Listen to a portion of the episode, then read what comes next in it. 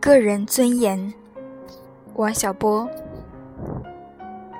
在国外时，看到人们对时事做出价值评判时，总是从两个独立的方面来进行。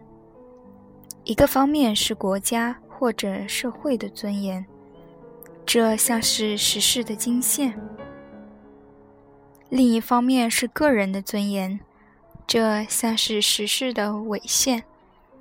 回到国内，一条纬线就像是没有，连尊严这个字眼也感到陌生了。提到尊严这个概念，我首先想到英文词 dignity，然后才想到相应的中文词。在英文中，这个词不仅有尊严之意，还有体面、身份的意思。尊严不但指人受到尊重，它还是人价值之所在。从上古到现代，数以亿万计的中国人里，没有几个人有过属于个人的尊严。举个大点的例子，中国历史上有过皇上对大臣施廷杖的事，无论是多大的官，一言不合。就可能受到如此当众羞辱。高官尚且如此，遑论百姓。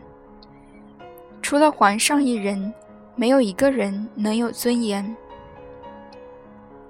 有一件最怪的事是，按照传统道德，挨皇上的板子，倒是一种光荣。闻死贱嘛！说白了就是无尊严，就是有尊严。此话如有任何古怪之处，罪不在我。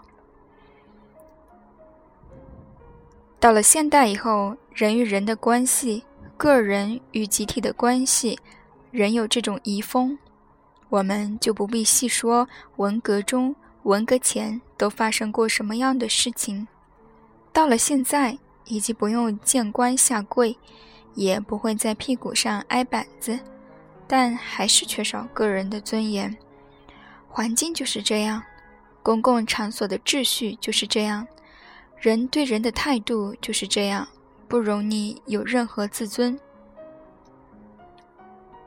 举个小点的例子，每到春运高潮，大家就会在传媒上看到一个硬座里，车厢里挤了三四百人，厕所里也挤了十几人。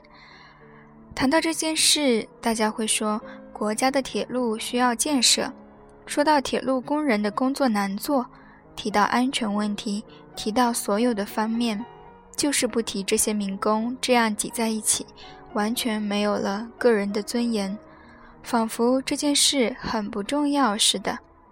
当然，只要民工都在过年时回家，火车总是要挤的，谁也想不出好办法。但个人的尊严毕竟大受损害，这件事总该有人提一提才对。另一件事现在已是老生常谈，人走在街上感到内急，就不得不上公共厕所，一进去就觉得自己的尊严一点都没有了。现在北京的公厕正在改观，这是因为外国人到了中国也会内急。所以，北京的公厕已经臭名远扬。假如外国人不来，厕所就要臭下去。而且，大街上改了，小胡同里还没有改。我认识的一位美国留学生说，有一次他在小胡同里内急，走进公厕撒了一泡尿，出来以后，猛然想到自己刚才满眼都是黄白之物，居然能站住了不倒。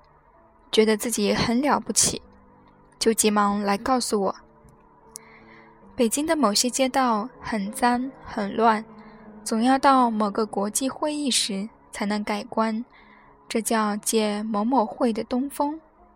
不光老百姓这样讲，领导上也这样讲。这话听起来有点不对味儿。不雅的景象，外人看了丢脸；没有外人时，自己住在里面也不体面，这后一点总是被人忘掉。作为一个知识分子，我发现自己曾有一种特别的虚伪之处，虽然一句话说不清，但可以举些例子来说明。假如我看到火车上特别挤，就感慨一声道：“这种事居然可以发生在中华人民共和国的土地上。”假如我看到厕所特脏，又长叹一声：“唉，北京市这是怎么搞的嘛？”这其中有点幽默的成分，也有点当真。我的确觉得国家和政府的尊严受到了损失，并为此焦虑着。当然，我自己也想要点个人尊严，但以个人名义提出就过分了，不够体面。言必称天下，不以个人面目出现，是知识分子的尊严所在。当然，现在我把这作为虚伪提出，已经自外于知识分子。但也有种好处，我找到了自己的个人面目。有关尊严问题，不必引经据典，我个人就是这么看。但中国忽视个人尊严，却不是我的新发现。从大智者到通俗作家，有不少人注意到一个有中国特色的现象。罗素说：“中国文化里只重家族内的私德。”不重社会的公德公义，这一点造成了很要命的景象。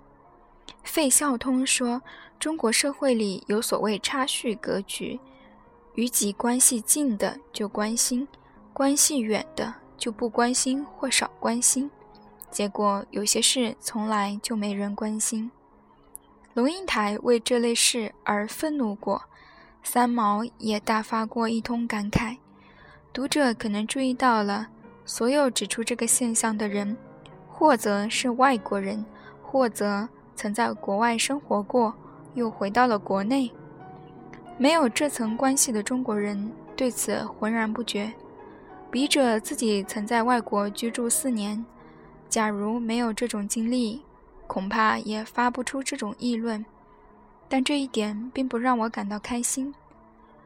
环境脏乱的问题，火车拥挤的问题。社会秩序的问题，人们倒是看到了，但总从总体方面提出问题，讲国家的尊严、民族的尊严，其实这些事就发生在我们身边，削我们每个人的面子。对此能够浑然无觉，倒是多多怪事。人有无尊严，有一个简单的判据。是看他被当做一个人还是一个东西来对待，这件事有点两重性。其一，别人把你当做人还是东西，是你尊严之所在；其二，是你把自己看成人还是东西，也是你的尊严所在。挤火车和上公共厕所时，人只被当身体来看待，这里既有其一的成分，也有其二的成分。而且归根结底和我们的文化传统有关。说来也奇怪，中华礼仪之邦，一切尊严都从整体和人与人的关系上定义，就是没有个人的位置。一个人不在单位里，不在家里，不代表国家民族单独存在时，居然不算一个人，就算是一块肉。这种算法当然是有问题。我的算法是，一个人独处荒岛，而且谁也不代表，就像鲁滨逊那样，也有尊严，可以很好的活着。这就是说，个人是尊严的基本单位。知道了这一点，火车上太挤了之后，我就不会再挤进去，而且浑然无觉。本篇最初发表于一九九五年第五期。三联生活周刊杂志，完。